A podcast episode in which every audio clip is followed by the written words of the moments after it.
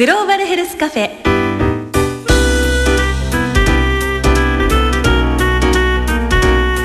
この番組は生きる力を共に作る NCGM 独立行政法人国立国際医療研究センターの協力でお送りします。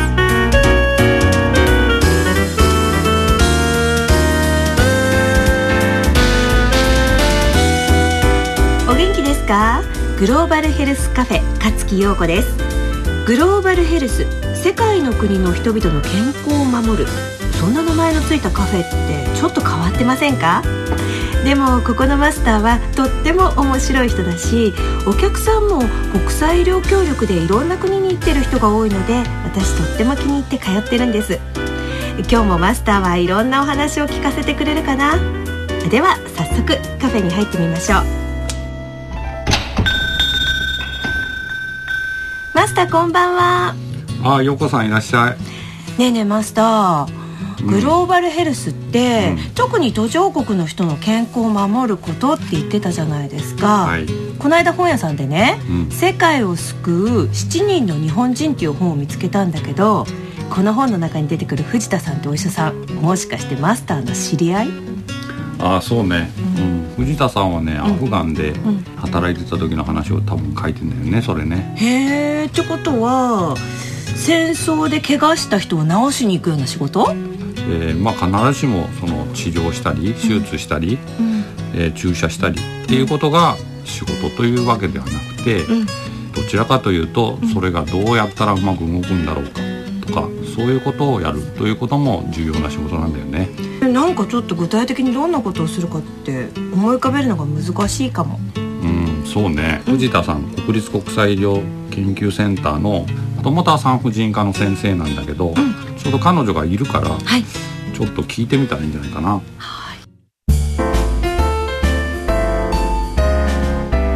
グローバルヘルスカフェ。藤田さんこんにちは。こんにちは藤田さんのあのことが書いてあるえー、日経 BP 社から出ている「世界を救う7人の日本人」これ池上彰さんの本なんですけど読ませてもらいました。まあ、アフガニスタンのことでね、まあ、イスラム圏で女性のまあ出産とかに関わる仕事ってすごく大変だなと思ったんだけれどもアフガニスタンの他にも藤田さんは行ったところってあるんですか？そうですね、うん、カンボジアとか、うん、タイとビルマの国境とか、うん、最近はアフリカでの仕事もしてますね。あの初めて行ったのは？うん、初めて行ったのは、カンボジアの国立母子保健センターっていう病院だったんですね、で私日本で産婦人科の病院で10年以上働いていて、はい、その時カンボジアってやっぱり女性が妊娠出産で亡くなることが非常に多いので、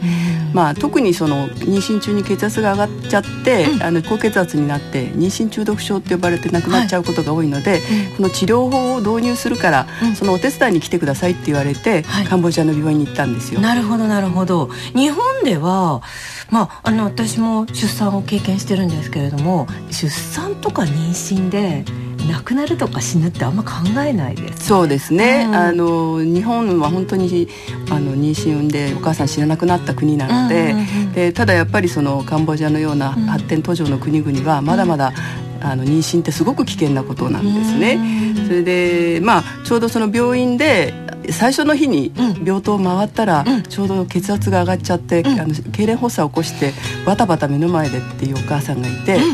日本で見たことなかったのね。え、お医者さんなのに見たことなかったんですか？すね。うん。うん、だから日本だとそういう状況になる前に予防する、それが進んでるんだけど、それが進んでないと。だから、うん、あのカンボジアでその予防治療の方法を導入してくださいって言われて、で、まあ薬があるので、うんうん、薬をその時間おきに打てばいいのかなと。妊娠中毒症を治すには薬を時間を、あのまああの薬を使う方法があるのね、うんうん、でそれをやればいいんだろうと思って行ってみたら、お医者さんが病棟にいなかったりするわけね、はい、でそれってなんでだろうと思うと、うん、お給料が安くて、うん、病院で働いているだけでは生活ができないわけですよ。でそうすると、うん、あの病院にいる時間以外に自分でアルバイトをしないと食べていけない、でそんな状況で、その薬をあの時間おきに使うっていうのは難しいし、まあ、あとはその薬がそこにね常にあるとも限らないし、薬が必要な時にあるっていうことも実は難しいことだったね。でまあそんな中で治療法をお手伝いしてくださいって言われて、結局やっぱり病院の運営管理に一緒にやっていかなきゃいけない。で病院のあの院長先生たちと一緒に仕事をしてたんですけどね、まあやっぱり印象的だったのは、うん、最初のうちは、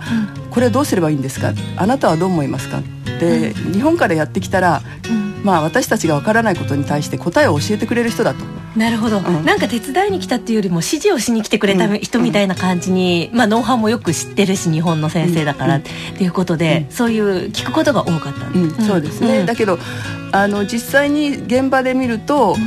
日本だと当たり前にある水だとか電気だとか薬だとか、それからあのスタッフだとかね、あのあって当たり前のものがないわけですよね、だからその資源のない中でどんなふうにやっていけばいいかっていうのは実は彼らの方がよく分かっている、だから我々はあのああしなさいこうしなさいじゃなくて、じゃあどうすればいいと思う、っていうような聞き方をしながら徐々にあの仕事をしていったんですね。で最初のうちは何かこう問題があると「あなたどう思う？どうすればいい？教えてください」っていうところだったんだけど、まあ、あの徐々にあの自分たちで考えていくようになると、まあ、こうすればいいと思うんだけどどう思うかなっていうようなことを言うようになってきたんですね。なるほど、Do you agree with my idea? って言われたんですよね。なるほど、うん、もう一度お願いします。Do you agree with my idea? あ、うん、この意味は、うん、あの自分はこう思う、こういうふうにしたいだけどあなた本当にそれで僕の意見に賛成してくれますかということなんですよね。だからなんか私たちこう先進国で知ってることを教えに行くんじゃなくてそこの状況に合ったものその現場で使えるものを一緒に探していくというか一緒に見つけていく一緒に考えていくっていうことになるんだと思います。なるほどね、えー、まさにこれ本当に人を育てていくっていうそうですねことなんですね。うんうん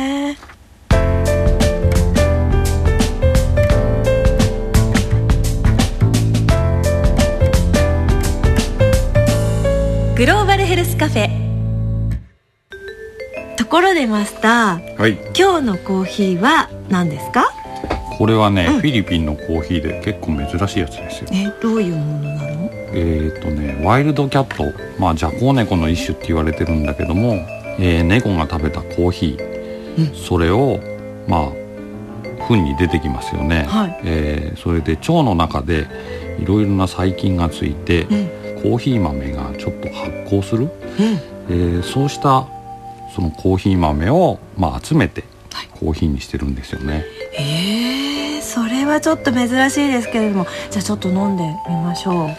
結構ね、うん、甘みというかマイルドな感じでなおかつ濃い感じ？あ本当、ね、そして香りがすごく。ね。立ってコーヒーの香りが立ってますよね。ねなかなか高いですよこのコーヒーは。マスターありがとうございます。たまにはねサービスしないと。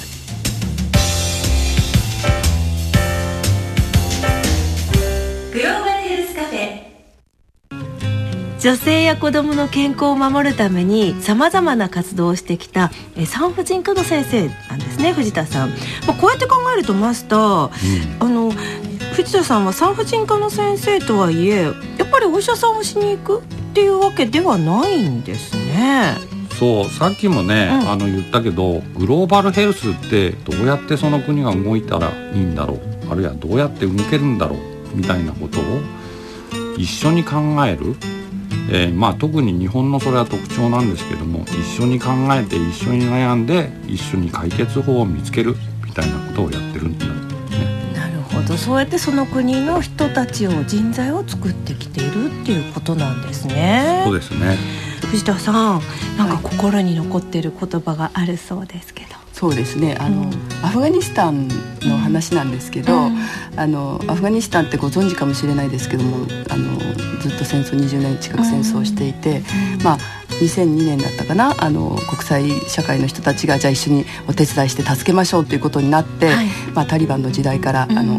変わってきたんですけど、その最初に日本の厚生労働省ですかね、厚生労働省に当たるような人たちのところと話をしていった時に、私たちはその外国の人たちがやってきてこれをしなさいこれがいいからこれを使いなさいというような材料を使っていわゆるプレハブの家を建てるつもりはないんですと、土台のしっかりした家を建てたいので、ぜひ一緒に建てるのを手伝ってほしいというようなことを言われて、あこの人たちと一緒に仕事をするのは本当にあのやりがいがあるんだなと思いましたね。なるほど。その藤田さん実際行ってみて、うん、藤田さんの考えるその土台のあるしっかりした家っていうのはどういうものだと、うん、実際行ってみて思います？えーとね、うん、アフガニスタンっていうのはタリバンの時代に女性があの学校にも行けない外にも出れないというような時代が5年間続いたんですよね。でそうするとその女性が中学校高校に行くことができない、でやっぱりその女性の健康の状況が非常に悪かったんだけど、女性自身がその自分たちの健康のことを考えられるようになるっていうのが必要なんですね。でそのためにはやっぱり学校に自分たちがまず学校に行って教育を受けて、そうするとあの家族のことも考えられる自分たちの健康のことも考えられるようになるというやっぱり教育が基本なんだろうなと思うんですね。でちょうどそのアフガニスタンっていうのはイスラム教の影響が強いので、はい、あの病院に行くのにも男性の付き添いがないと女性はいけないと、で女性も具合が悪くなっても自分で具合が悪いとは言えないというような状況の中で、まあ、女性の医療スタッフが非常に少ないという状況で、まあ、看護師助産師、の学校を全国に建てましょうという、それが国際社会の人たちが支援をしましょうということで始まったんですね。で学校の建物は建ったんですよ。でで実際にじゃあその教育をしましょうって始まって、うん、その学校に行ってみると、うん、その学校に入学できるような例えば日本だったら、はい、助産師さん看護師さんっていうのは高校卒業して入学しますよね、はい、で高校卒業する女子っていうかね女性がいなかったんですよ、その地域に。建てたはいいけど、全然入る人がいない。なるほど、ということはもう本当に小学校中学校高校っていうもののちゃんとした教育というのも必要で。そうですね。ただ建物を建てるとか、うん、それだけだとさっきのプレハブっていう状態になってしまう。そうですね。だから実際にあの土台を動かしていくのは人だし、うん、その人があの自分たちで考えられるような、うん、そのためにやっぱり必要なのは基礎教育だし、うん、特に女性の健康を考える時には女性の教育っていうのは非常に重要なんだと思います。同じ女性として特に感じたことっていうのはどういうことですか？そうですね。あのでもですね、あの向こうのアフガニスタンの厚生労働省の大臣は女性だったし、はい、あの私もアフガニスタンに6年ぐらいいたんですけど、うん、実際に一緒に仕事した相手の女性の人たちというのは、うん、やっぱり非常にあの優秀で、うん、なんとかこの国の状況を変えていきたいというふうに思ってやっていたので、